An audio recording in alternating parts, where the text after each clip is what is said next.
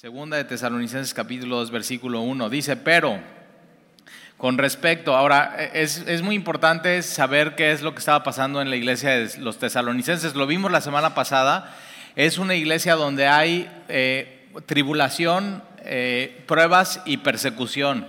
Y lo que Pablo hace en el primer capítulo es animar a la iglesia, animar a la iglesia, ora por ellos. Eh, les dice cómo, cuál es la actitud correcta cuando la iglesia está pasando en medio de pruebas, de dificultades, de, persecución y de opresión. Ahora, los tesalonicenses estaban viviendo una persecución que no había parado desde que Pablo planta la iglesia en Tesalónica. Pablo llega a Tesalónica, empieza a predicar el Evangelio, está tres semanas ahí enseñando y predicando y de ahí de un día para otro tiene que salir de la ciudad por la persecución tan grande contra, contra él, contra Timoteo, contra él y contra Silas.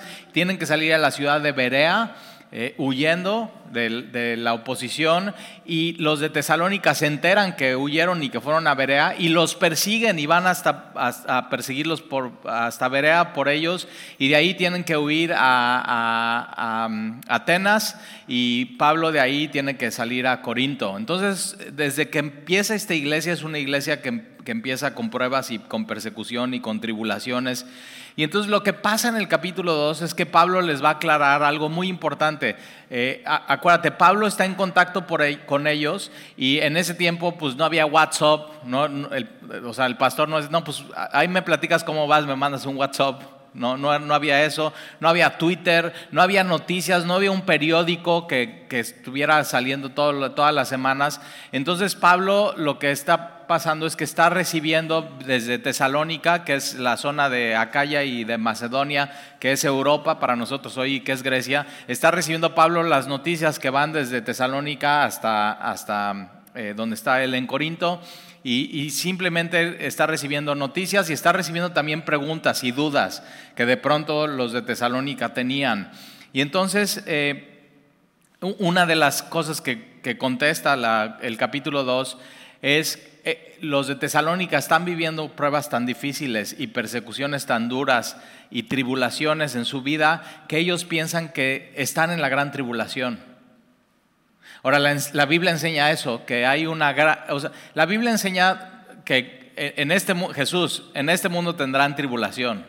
Ahora, esa tribulación viene del mundo, viene de gente que te persigue, que se entera que eres cristiano y que simplemente, y no es, a veces no es nada personal contigo, sino simplemente el hecho de que seas diferente, que pienses diferente, que creas en Dios, que creas en la Biblia, que creas en Jesús, eso hace, o sea, cortocircuito con, y, hay persecución.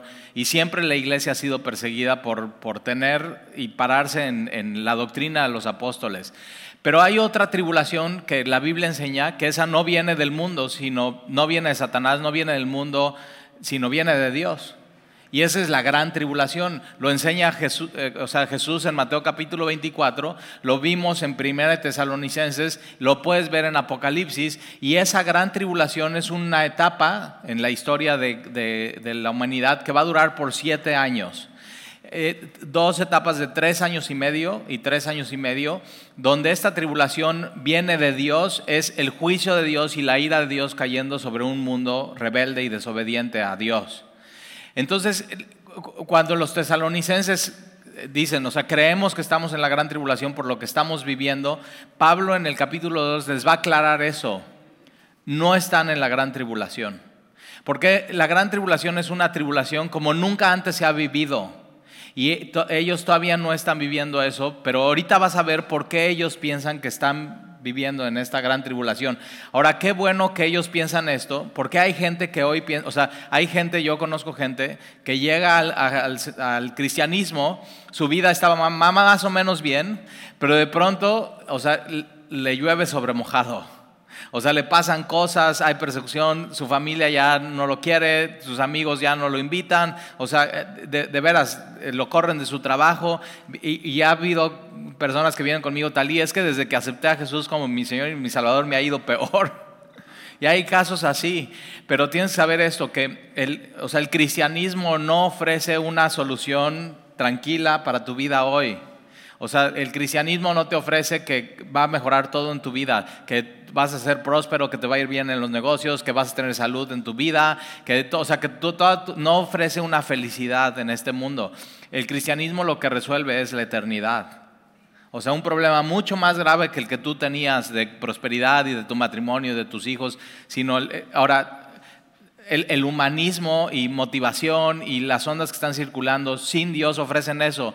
¿Cómo puedes arreglar tu matrimonio? ¿Cómo puedes tener un negocio exitoso? ¿Cómo, te, cómo en tu salud la puedes mejorar a través de hacer ejercicio, comer bien, productos de, nutrición, ¿no? Eh, pero no, ellos no te pueden ofrecer eternidad. Y el Evangelio eso es lo que ofrece, ofrece eternidad.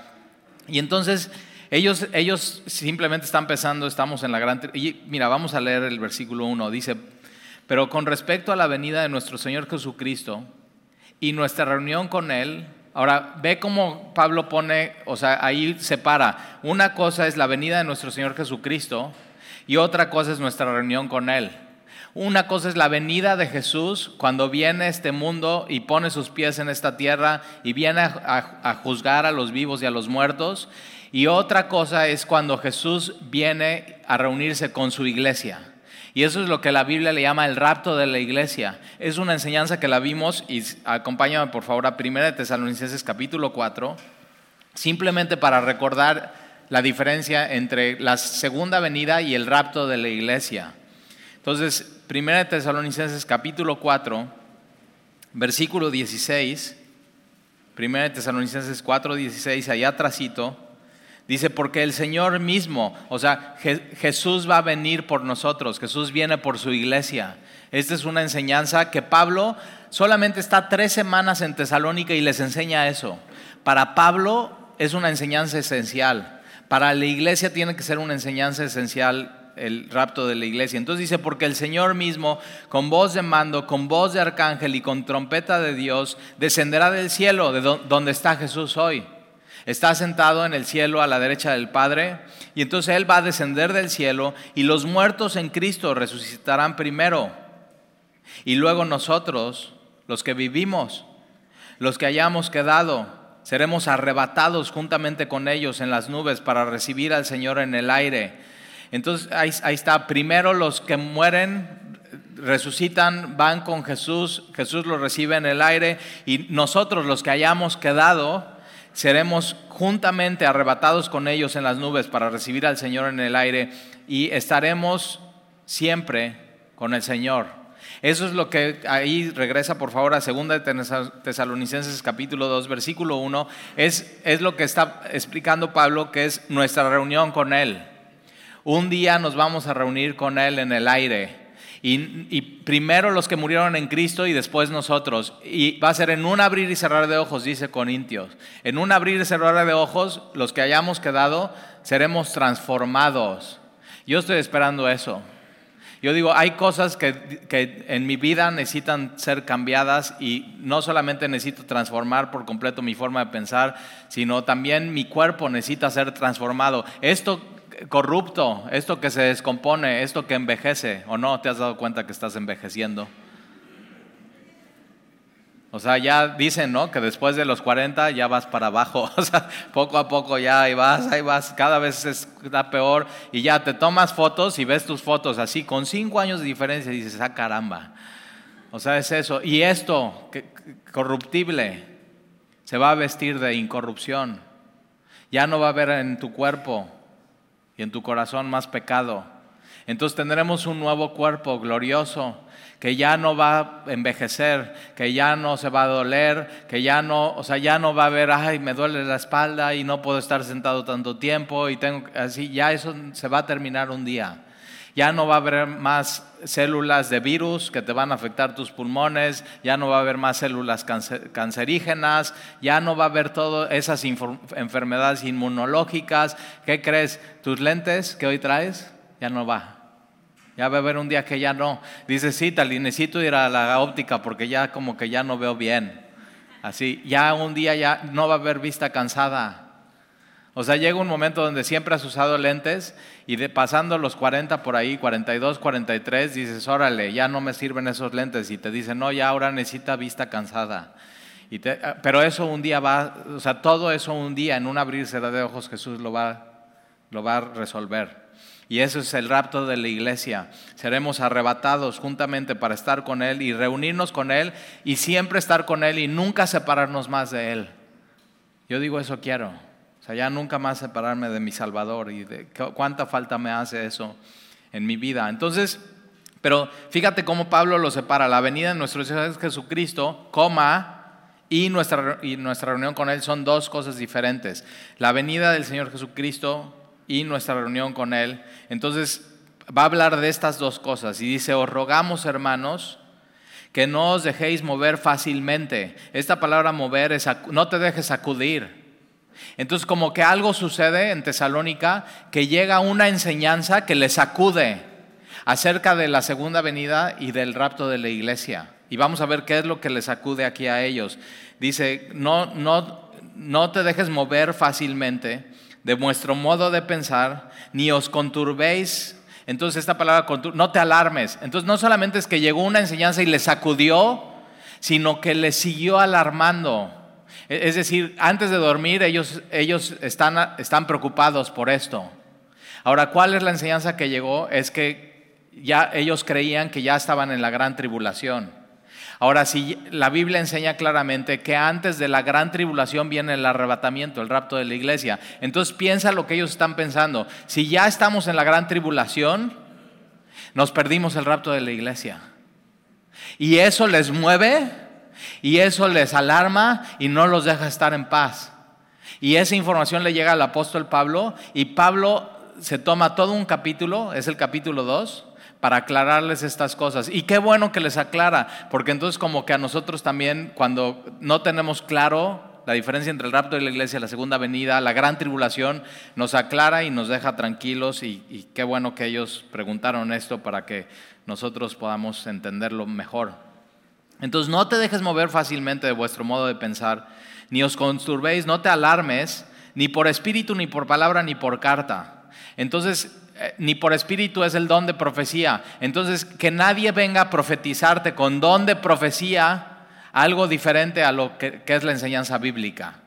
Entonces, posiblemente llega alguien diciendo, el Señor dice que ya están en la gran tribulación. Eso les sacude y les alarma. Entonces, por espíritu, por palabra, por ejemplo, esta es la idea de que, no, pues es que Pablo dice que ya están tesalonicenses en la gran tribulación o por carta. Entonces lo que vemos aquí es que en, la época de la iglesia, en la época de los tesalonicenses, todo era por carta, por epístola, y de pronto hay unas cartas y unas epístolas falsificadas, como si fueran de parte de Pablo, pero no era de parte de Pablo.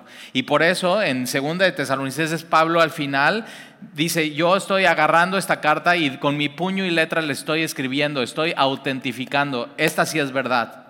Lo que ustedes recibieron no fue verdad. Lo que les movió y les sacudió y no les dio paz y los dejó alarmados, eso no viene de mí. No es, no es, no es una doctrina apostólica. Y entonces, eh, no, te dejes mover fácilmente de vuestro modo de pensar, ni os conturbéis, ni por espíritu, ni por palabra, ni por carta, como si fuera nuestra, en el sentido de que el día del Señor está cerca. Acuérdate que el día del Señor no es un día, sino es una etapa. Es la etapa del, juicio de Dios cayendo sobre este mundo. La ira de Dios es esta parte de la gran tribulación, siete años, el día del Señor, donde viene a juzgar este mundo desobediente y rebelde. Ahora dice en el sentido de que el día del Señor está cerca. Ahora esta palabra cerca en la Reina Valera 60, y esto es muy importante entender, la Biblia no se escribió en español. La Biblia se escribió en hebreo, en arameo y en griego. ¿Y, qué es lo que hacen? ¿no? Lo, que hacen los traductores es que toman el, original y lo traducen, por ejemplo, Reina Valera 60, que es la que nosotros usamos, en 1960 terminan esta traducción al idioma español que en ese momento se usaba, por eso lees, ¿no? Vosotros y nosotros, dices, ¿quiénes somos nosotros y vosotros? Y como que te saca de onda, pero ya más o menos aprendiste a ver qué, qué cómo son esos os y, todo eso, ¿no? Eh, todas esas palabras. Pero entonces, ¿qué es lo que pasa? Que en la palabra original aquí, esa no ha cambiado desde el original, es enemistemi. que quiere decir tiempo presente. Ahora, los traducen Reina Valera, le ponen el, día del Señor está cerca, pero realmente lo, lo que debe de decir en el original es el día del Señor está presente. Entonces, por, ellos, por eso ellos están conturbados y por eso ellos están sacudidos, porque ellos piensan que el día del Señor, esos siete años de gran tribulación, eh, la están viviendo ellos. ¿Por, qué no se turbarían y por qué no se sacudirían si, si dice el día del Señor está cerca? Porque si el día del Señor está cerca, entonces el rapto también está cerca. Y eso no les movería, eso no. Pero si están viviendo en la gran tribulación, y la Biblia enseña que antes de la gran tribulación es el rapto de la iglesia, entonces eso sí les mueve y eso sí les alarma porque entonces se les, o sea, se, les pasó el rapto de la iglesia. Eso es muy importante. Entonces, ¿cómo, ¿cómo, leeríamos tu Biblia con... Ahora, Reina Valera actualizada ya pone así, el día del Señor está presente. La Biblia, la nueva Biblia de las Américas dice, el día del Señor está presente. Entonces, eh, hay muy pocas cosas así en tu Biblia que, cambian el significado, pero por eso siempre que estudies tu Biblia puedes checar dos o tres traducciones eh, más actuales que se apegan más al original. Entonces, fíjate cómo leería esto.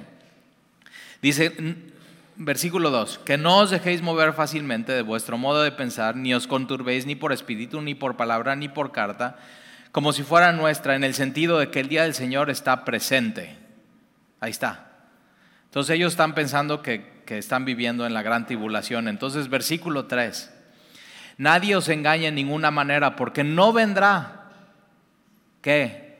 El día del Señor no vendrá, todavía no es, no es presente, sin que antes venga la apostasía. Entonces, antes de la gran tribulación, tiene que venir algo que aquí Pablo está diciendo, es la apostasía. Ahora, no, no, es, no son apostasías, apostasías es que personas se divorcian de la fe. Ahora, eso pasa. Hay gente que decide apostatar su fe, que siempre creyeron, y dicen, no, yo ya no creo, y, públicamente se divorcian de la fe, se divorcian de Jesús, se divorcian del Señor. Lo hacen de manera voluntaria y lo hacen de manera pública. Pero aquí no está diciendo que, es una o dos personas, sino es la, es la apostasía.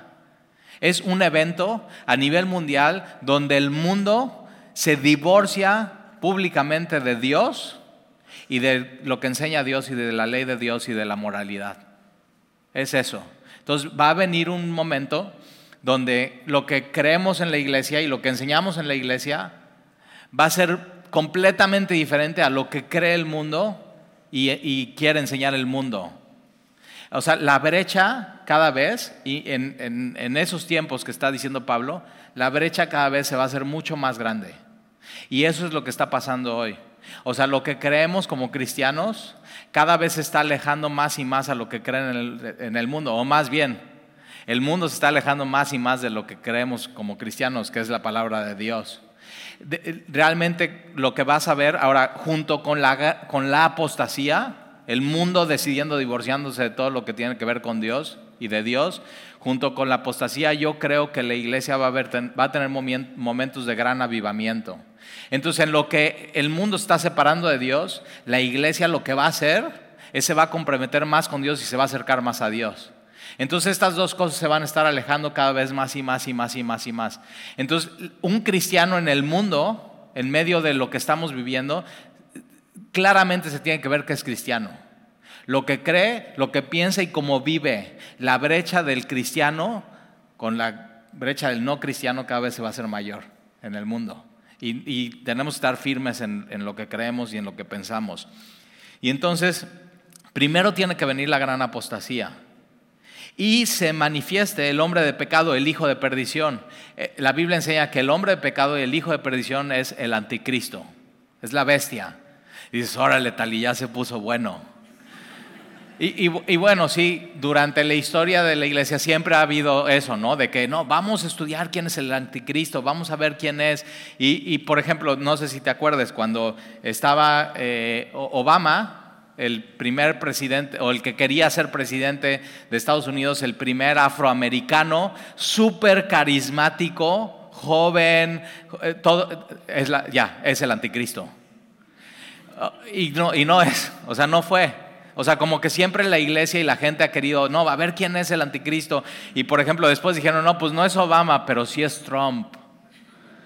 Y Trump, eh, o sea, Trump hizo ciertas cosas. Por ejemplo, una de las cosas que Trump hizo es que la embajada de Jerusalén en Israel estaba en Tel Aviv y él tomó una posición y decidió poner la embajada en Jerusalén.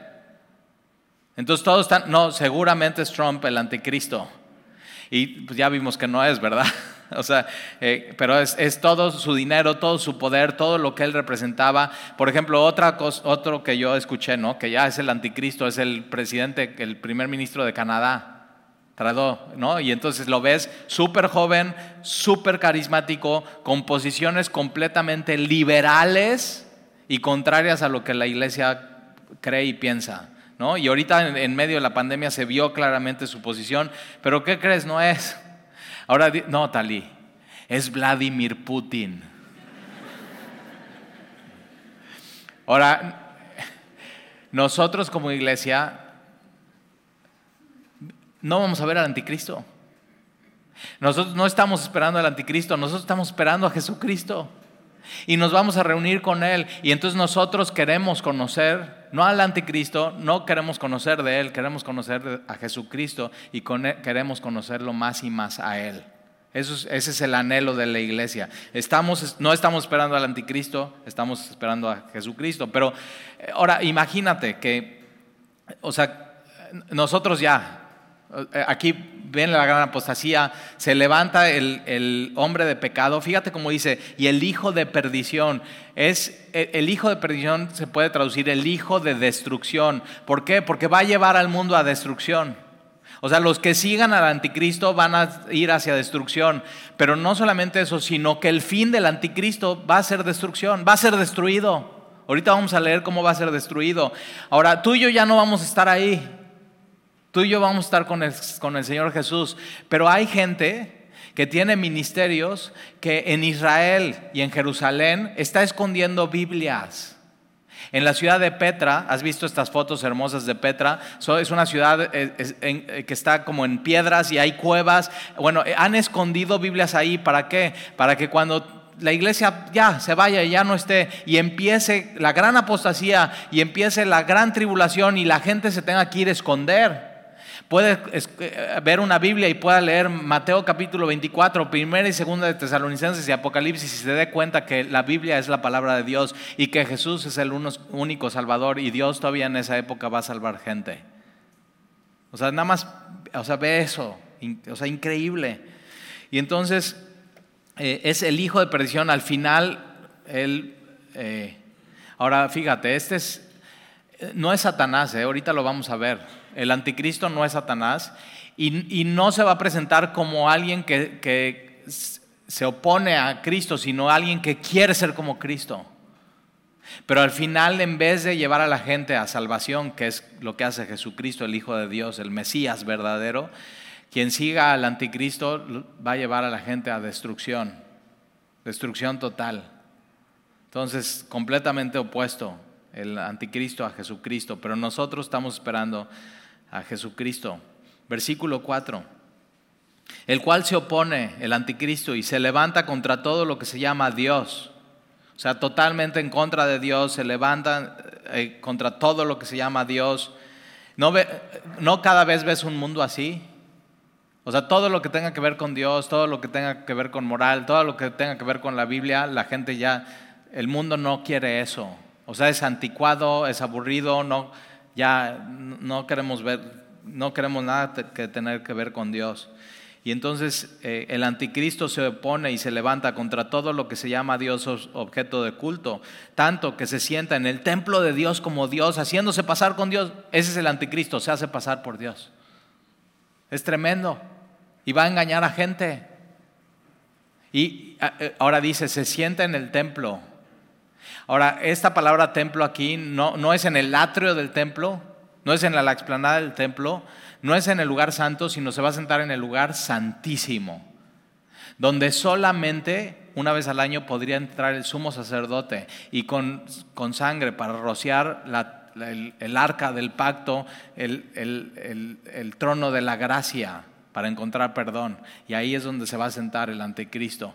Ahora, ¿qué crees? Tenemos un problema. No hay templo. O sea, en el año 70 Jesús profetizó. No quedará piedra sobre piedra. En el año 70 el templo es destruido. ¿Por qué? Porque el templo ya se había convertido en un ídolo.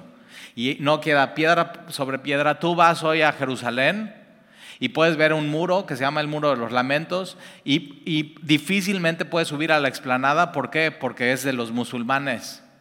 Y no hay un templo, hay una mezquita donde se adora a Alá y están los musulmanes. Y, de pronto te pueden dejar entrar, los judíos ortodoxos no pisan y no entran en la explanada del templo, porque están esperando que que, haya las cenizas de la becerra roja para que puedan ser purificados y puedan entrar al templo. Ahora, ¿qué caso entrar a la explanada del templo si no hay templo?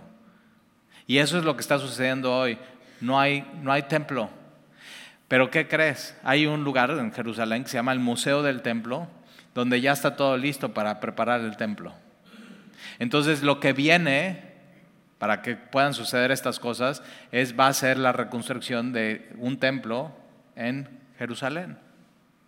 Y entonces en el Museo del Templo ya tienen el arca del pacto, toda chapeada con oro y con sus querubines y con su base, ya tienen las vestiduras de los sacerdotes, ya tienen las becerras rojas listas para, para eh, ya tienen un altar. ¿Qué, crees? Ya, o sea, ya tienen las vestiduras sacerdotales y ya tienen a los sacerdotes que con ADN pueden saber que vienen de la tribu de Leví. Y estos son los sacerdotes del linaje. Y ya van a poder ministrar. Pero entonces, ah, ok, ya está el territorio, ya está la explanada, hay una mezquita, hay, ya, está, ya está el altar, ya está el, arca, ya están... Ahora, un, ah, ya hay dinero, ¿eh? Ya está el dinero para levantar el templo y ya hay empresas listas de construcción. ¿En cuánto tiempo te gusta que puedan levantar una obra así? Hoy con la tecnología que hay. En tiempos de Jesús, se porque tienes el templo de Salomón, después tienes el templo que Esdras eh, restaura, después tienes el, el, templo de Herodes, ¿no? que se tardaron muchísimo en hacer. ¿Cuánto tiempo te gusta que puedan levantar un templo hoy con la tecnología que tenemos de construcción? Rápido. Pero ¿qué falta entonces?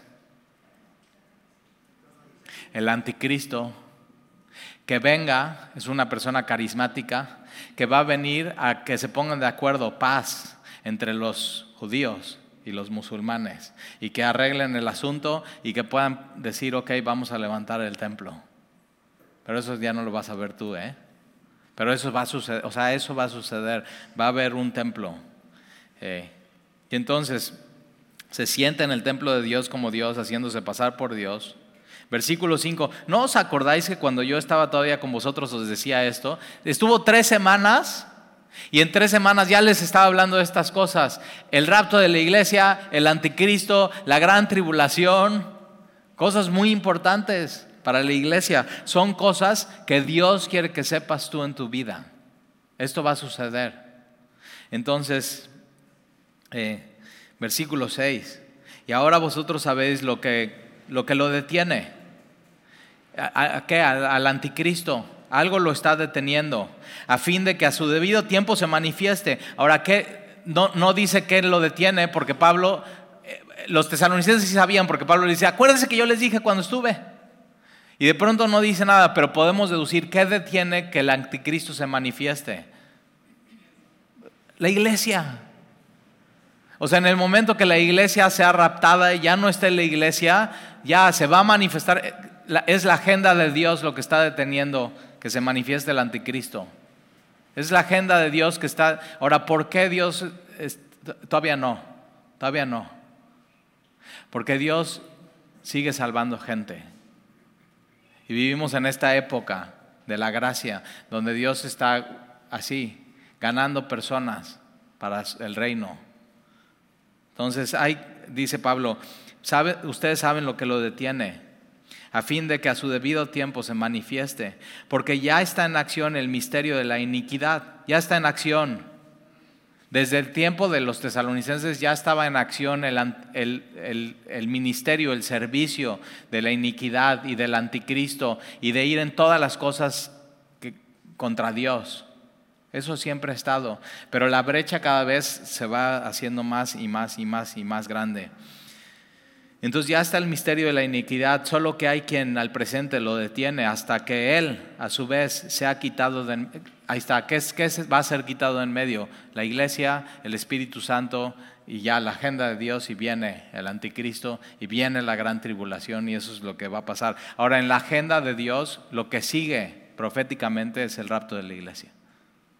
Y después de eso viene la gran tribulación, a la mitad de la gran tribulación el anticristo se sienta en el lugar santísimo del templo y después de esos tres años y medio, la segunda venida de Jesús. Ahí a juzgar a vivos y a los muertos. Eso es lo que va a suceder. Y entonces, ¿qué le está diciendo Pablo? No estamos en la gran tribulación. Tienen que pasar cosas. Entonces no, no, se dejen sacudir, no se alarmen, no se les ha pasado el rapto ya viene, el Señor viene, así, el Señor ya viene pronto. Y versículo 8, y entonces se manifestará aquel inicuo. Esta palabra inicuo es el anticristo sin ley y que solamente quiere sus deseos y que quiere ser igual a Dios. Es el, anticristo. Y se manifestará aquel inicuo a quien el Señor matará con el espíritu de su boca y destruirá. Acuérdate, es el hijo de destrucción. Su fin es destrucción con el resplandor de su venida. Entonces Jesús con el resplandor de su venida, nada más con su presencia y con su... Fíjate, la, la palabra de Jesús saliendo de su boca a nosotros nos ha salvado. Y la misma palabra para el anticristo y los que le siguen es juicio, es muerte. La misma palabra. A quien el Señor matará con el espíritu de su boca y destruirá con el resplandor de su venida. Versículo 9. Inicuo, cuyo adventimiento es por obra de Satanás. Entonces el anticristo no es Satanás, sino está siendo usado por Satanás para engañar a la gente. Jesús es el enviado de Dios, el Mesías de Dios. El anticristo es el enviado de Satanás, el Mesías de Satanás. Otra vez, una copia. O sea, eso es lo que quiere hacer Satanás. Y, mira cómo va a venir, versículo 9, inicuo cuyo adventimiento es por obra de Satanás, con gran poder y señales y prodigios. Pero dice mentirosos. ¿Cómo vino Jesús a este mundo? Con gran poder, con señales y prodigios, pero con la verdad. Y la copia, o sea, y, tú sabes, siempre que hay algo bueno y auténtico, hay una copia. O sea, tú salen los tenis Nike nuevos y están muy re buenos. ¿Y qué es lo que hacen los que falsifican? No toman lo chafa, ¿verdad? Toman lo bueno y lo quieren hacer igual y lo falsifican y quieren engañar. Y eso será el anticristo, es un engaño. Entonces, ve qué importante es la verdad en nuestras vidas. Ve qué importante que podamos distinguir entre la verdad y lo falso. E, e, en, este mundo lo que hay en el ambiente es puras falsas noticias. Y tú por eso necesitas, y por eso el mundo está tan confundido. Y por eso la brecha entre el cristiano y el no cristiano cada vez se abre más. Porque los cristianos, nuestra posición es solamente hay dos géneros y hay dos sexos, hombre y mujer. Y el mundo cada vez se abre más. No, hay LGTB más, más, más, más, más, más, más. Así. Y, y nuestra posición tiene que ser clara. Y no nos movemos. Y la posición del mundo cada vez es más engañosa. Y fíjate cómo están yendo contra la identidad de los jóvenes y de los niños. Es completamente satánico lo que está pasando en el mundo. Y es, ese, es el, misterio de la de iniquidad, ese es el misterio de Satanás, el engaño. Por eso nuestros jóvenes y nuestros niños necesitan la verdad, necesitan saber lo que dice la Biblia y lo que enseña la Biblia la doctrina de los apóstoles. Entonces, eh, por, eso poder, señales y milagros y prodigios no dicen nada, no me dicen nada, porque pueden ser falsos. ¿eh? Tienes que tener cuidado. Milagros no salvan, lo que salva es Jesús. Lo que salva es el Evangelio. Ahora sí, en medio de la iglesia y el Evangelio hay milagros, pero tienes que tener mucho cuidado y tienes que tener mucho discernimiento espiritual, porque Satanás así el anticristo, obra de Satanás, gran poder, señales y prodigios mentirosos, versículo 10, y con todo engaño de iniquidad para los que se pierden. Ahí está, engaño, iniquidad para los que se pierden. Ahora, ¿por qué se pierden? Por cuando no recibieron el amor de la verdad para ser salvos. Ve esta frase, por cuanto no recibieron, no quisieron recibir el amor por la verdad para ser salvos. Y una de las cosas que tú y yo tenemos que amar es la verdad. Y Jesús dijo, yo soy la verdad. Y lo que tienes que recibir es a Él, a Jesús, su verdad, su enseñanza. Y recibir eso como la verdad absoluta. Hay o sea, un movimiento desde que somos, éramos jóvenes, es eso de, ay, es que no, no hay verdad absoluta, todo es relativo. O sea, eso es y le dices, ¿estás seguro que esa es la verdad? Y te dicen, sí, entonces no, entonces no es la verdad, o si es la verdad así. Todo lleno de confusión en el mundo. Y, tú y yo, ¿qué tenemos que amar? La verdad. La verdad de la palabra de Dios. La verdad absoluta. Es esto. La suma de su palabra es perfecta y la suma de su palabra es verdad. Y eso es lo que nosotros creemos como cristianos. Y no, y no nos podemos mover ¿eh? de ahí. En el momento que te muevas de ahí ya estás perdido. No nos podemos mover de la verdad. Entonces, ahora déjame hacerte una pregunta. ¿Ya recibiste el amor de la verdad en tu vida? ¿O sigues siendo engañado y sigues amando la mentira? Tú necesitas recibir el amor de la verdad para ser salvo. Necesitas recibir a Jesús en tu vida. Entonces ahí está. Por eso Dios les envía un poder engañoso para que crean la mentira. Hoy en día Dios lo que está haciendo es que manda un poder, que es la, tercera persona de la Trinidad, es el Espíritu Santo. ¿Para qué? Para que abran nuestros ojos, porque sí somos muy, el hombre es muy fácil de ser engañado y el Espíritu Santo abre nuestros ojos a qué? A la verdad, ¿de qué? Del Evangelio, a la palabra. Y va a haber un momento donde Dios diga, ok, no quieren la verdad, no quieren amar la verdad, quieren amar el engaño y la mentira, ok, va, está, está bien, sigan ese camino. Entonces, por eso Dios les envió un poder engañoso para que crean la mentira, porque no aman la verdad, a fin de que sean condenados todos los que no creyeron a la verdad. ¿Cuál es la condenación? Que la luz vino al mundo y los hombres decidieron amar más las tinieblas que la luz. Ya, eso es, no hay más. Esa es la condena. No, ningún hombre se va a ir al infierno por un pecado que hizo, sino por no creer en Jesús, por no creer en la verdad, por haberse dejado engañar. Entonces, a fin de que sean condenados todos los que no creyeron en la verdad, sino que se complacieron en la injusticia, que es eso, amaron más las tinieblas que la luz, porque sus obras eran malas. Versículo 13. Pero nosotros debemos dar siempre gracias a Dios respecto a vosotros, hermanos. Entonces, hay los que se pierden, que no son parte de la iglesia, que no son hermanos en Cristo, pero por otro lado, hay, la brecha se va abriendo y hay los que sí creemos, que no nos movemos, que nos estamos acercando más a Dios, que buscamos avivamiento, que aunque el mundo se vaya alejando, nuestra, y eso, el mundo se va alejando de las enseñanzas de Dios y se ve, se ve en tu vida, se ve en tu palabra, se ve en lo que haces. Si tú eres cristiano en el mundo que vivimos, se tiene que ver. Porque el mundo cada vez está peor. O sea, se tiene que ver la diferencia, se tiene que notar. Por eso en Tesalónica lo estaban persiguiendo, porque eran tan radicalmente diferentes, que por eso lo estaban persiguiendo. Y entonces nos, ¿qué? No, hermanos, esos somos, hermanos. ¿Y qué somos? Amados por el Señor. nunca te olvides, ¿eh? Dios te ama.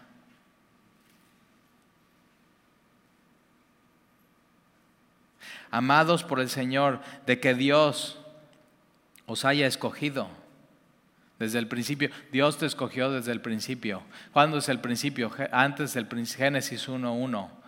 Desde antes de Génesis 1.1 dijo, tú eres mío.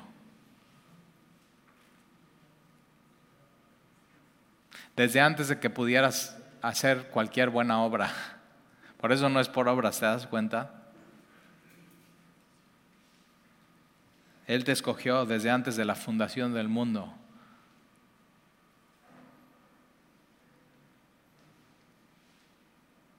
Desde el principio. ¿Para qué te escogió? Para salvación. No para tribula, no para que la ira de Dios cayera para ti, te escogió para salvación. Te escogió para eso, para salvación mediante la certificación por el Espíritu y la fe en la verdad. Entonces, mira, Él te escogió para, para salvarte y eso es un evento, es un momento. Pero también te escogió para santificarte. Y hay gente que dice, no, yo, yo sí quiero ser salvo, o sea, ya, venga, o sea, ¿quién quiere perdición? Yo quiero vida eterna, yo, pero no, van de la mano, ¿eh? Él te escogió para dos cosas, para, para salvarte y para santificarte. Y la santificación se tiene que ver en tu vida. Y la brecha de lo que piensa y cree el mundo y cómo vive el mundo y cómo piensas y vives tú tiene que ser cada vez más grande. Eso es la santificación. Te separas más del mundo y lo que piensa y lo que cree y te acercas más a Dios. Eso es. Entonces te escogió para las dos, para salvación y santificación Versículo 14, a lo cual les llamó mediante nuestro Evangelio, ahí está, es el Evangelio, para alcanzar la gloria de nuestro Señor Jesucristo. Entonces, no para alcanzar la gran tribulación, para alcanzar la gloria. Dios no nos ha puesto para ira, sino para alcanzar salvación por medio de Jesús. Entonces no pasaremos por la gran tribulación. Tendremos tribulación en este mundo, sí, pero la gran tribulación, que, es Dios derramando su ira en el mundo, eso ya nos libró. Esa ya cayó sobre Jesús en la cruz, ya Él nos libró. Él ya, ahora somos, somos suyos. Y entonces, a lo cual los llamó mediante nuestro Evangelio para alcanzar la gloria de nuestro Señor Jesucristo. Así que hermanos, estad firmes, que nada te mueva, que nada te sacude, que nada te alarme. Te puedes ir a dormir tranquilo sabiendo que Jesús viene y que eres suyo y que Él te escogió. ¿Para qué? Para salvarte, para santificarte y para terminar su obra. Entonces, firme y retener la doctrina que habéis aprendido. ¿Cuál doctrina? La de los apóstoles. Hechos 2.42. Y perseveraban en la doctrina los apóstoles. Entonces, no te muevas de esa doctrina. No te muevas. Y perseverar en esa doctrina te va a apartar a cómo está el mundo y lo que piensa el mundo y lo que cree el mundo y cómo el mundo está siendo engañado. Y tú necesitas la doctrina para que no te dejes engañar. O sea, la necesitas en tu vida. Entonces, retén la doctrina que habéis aprendido, sea por palabra o por carta nuestra. Y el mismo Jesucristo, Señor nuestro y Dios, tienes la primera y la segunda persona de la Trinidad en una oración. Y el mismo Jesucristo, Señor nuestro y Dios nuestro, Padre, el cual nos amó, fíjate, ¿cuándo te amó? Él nos amó, pasado, pero continuo, y te, te amó y te sigue amando. Entonces, chécate, si Él te amó desde antes de la fundación del mundo y te escogió, no puedes hacer nada para que te ame más, ya te amó. Ya. Pero tampoco puedes hacer algo para que te ame menos, ya te amó. Ya pasó, ya sucedió. Entonces descansa en qué? En su amor.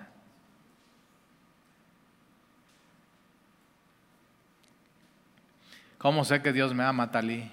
Siento que como que no. Por fe. Porque aquí dice, esta es la verdad, y aquí dice que Él me ama y yo le creo a Él. Me ama me amó, me escogió desde antes de la fundación del mundo. Si no sabías, ya lo sabes hoy. Él te ama, te amó. No te va a dejar de amar, ¿eh? Dios es amor.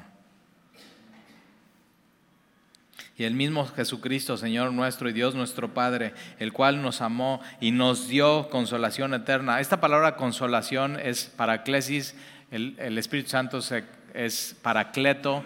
Entonces fíjate, el mismo Jesucristo, Señor nuestro, y Dios nuestro Padre. Entonces Jesús, el Padre y el Espíritu Santo nos dio, nos dio su Espíritu eternamente. Nos consuela hoy, nos va a consolar mañana y nos va a consolar para siempre. Esta palabra confortes nos fortalece. Posiblemente tú... y fíjate, ¿cómo empieza Pablo? Y el mismo Jesucristo, o sea, está diciendo, esto es una bendición de Dios para ustedes. El mismo Jesucristo, Dios el Padre y el Espíritu Santo te consuele con una consolación eterna. Ya te dio, ya es tuyo eso.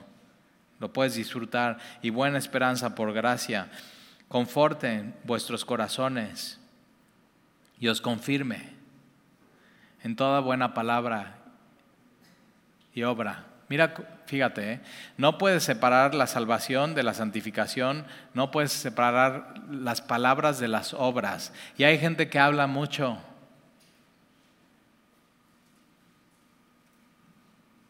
Y no hace nada. Y el cristianismo hablas, hablas de Jesús, hablas con Jesús, compartes y enseñas de Jesús, pero en tu vida aplicas lo que dice la Biblia, haces, lo haces. Y eso es lo que te aparta por completo del mundo. Y la brecha cada vez se está abriendo más y más. El cristiano hoy en el mundo se tiene que ver que es cristiano, no solamente con lo que dice, sino con cómo vive. Eso es. Entonces, ahí está. Tesalonicenses no están en la gran tribulación, están. Ahora, ¿qué viene? Eso, el rapto de la iglesia. Después de eso van a venir siete años de tribulación. Ya vimos qué es lo que sucede en la historia. Ya vimos que al final viene Jesús a juzgar y a los vivos y a los muertos. Pero ¿qué tenemos nosotros? Salvación. ¿Y qué tenemos que amar? La verdad. Tenemos que amar la verdad. Por eso, ¿y qué, tenemos que retener? La doctrina. Es, muy importante la doctrina. Es muy importante la enseñanza de los apóstoles. Y entonces, así, esto, esto es. Esto lo tienes que ser tuyo, lo tienes que retener, lo tienes que amar, tienes que recibir la verdad en tu vida y no, dejarte no te dejes engañar. ¿eh? Hay cosas en este mundo que te quieren engañar, te quieren sacudir, te quieren mover, te quieren alarmar y Dios quiere que vayas a dormir todos los días tranquilo y en paz. Por eso el Salmo dice, en paz me acostaré y así mismo Así, en, en Dios puedes confiar. ¿Oramos?